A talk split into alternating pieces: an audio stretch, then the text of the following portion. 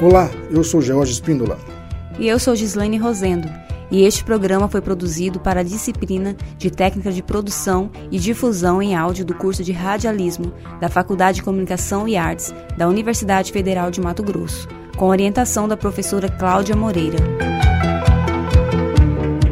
A população e as autoridades nordestinas estão se esforçando para diminuir o impacto no meio ambiente e descobrir os causadores do derramamento de óleo que chegou à costa daquela região no início de outubro de 2019. Com material de apoio da EBC, Empresa Brasil de Comunicação, a nossa equipe buscou entender quais os prejuízos que este crime ambiental pode causar e quais são os culpados.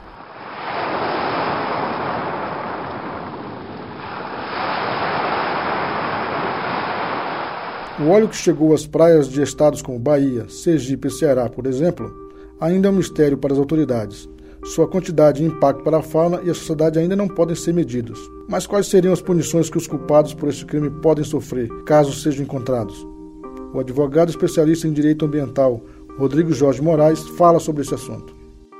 Eu não, não tenho qualquer dúvida de que o responsável será identificado, não é? Uh, o governo tem agido nessa, nesse sentido de procurar descobrir quem foi o causador desse dano, que na história recente e nesse tipo de situação é, sem dúvida nenhuma, o maior dano ambiental que o Brasil sofreu nesse, nessa seara, né, nesse espectro de poluição causadas por óleo, por petróleo, não é? Então, certamente, os responsáveis serão identificados.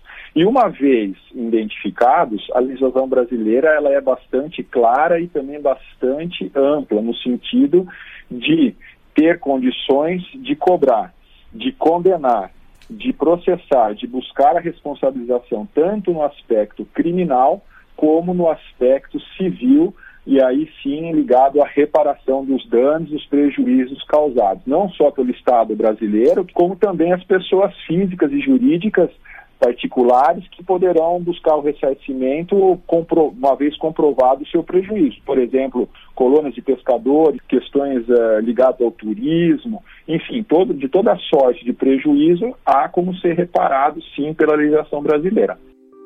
Algumas entidades já estão reagindo aos prejuízos causados pelo derramamento de óleo.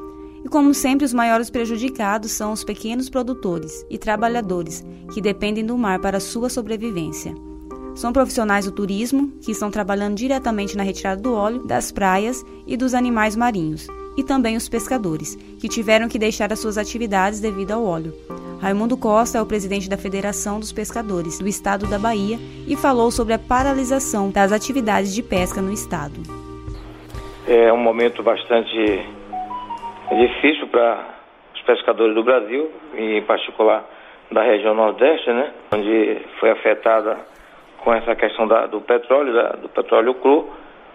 Aqui no litoral, praticamente da Bahia, a pesca está parada. É, o que hoje, além do impacto é, que causou em, todo, em todos os brasileiros, porque afeta o turismo, afeta o litoral do, do, do, da região Nordeste, em particular aqui da Bahia, é, é, é, você a gente não saber a procedência. Até agora, o governo federal, os órgãos de, de, de fiscalização que são responsáveis para é, é, orientar a sociedade, não, não diz para a gente, ainda não oficializou, o que efetivamente ocorreu. Tudo agora se torna uma, uma incógnita, ninguém sabe o que foi, não, não existe. Isso para a gente é, é, é, é, uma sensação de, de desespero, porque você não sabe quando começou, muito menos quando vai terminar. Quando o, essa mancha chega na praia, e a sociedade se mobiliza, é, vai os órgãos de ambientais, vai os voluntários, limpa, o aspecto fica bonitinho. Limpou, fica bonito. Mas o que está no subsolo, o que está nos corais, o que está na, na, na, nos, onde. Você não tem noção, não se vê. Então a gente não sabe. Sabe que o pescador está impactado e está proibido de exercer essa atividade. Não tem informação nenhuma, informação nenhuma. Não temos condição de mensurar o impacto que isso causou. Porque para o olho nu do cidadão que vai para a praia, ele parece que tem a sensação que acabou. Mas não, muito pelo contrário. O que a gente tem é o impacto que a gente não sabe quando termina.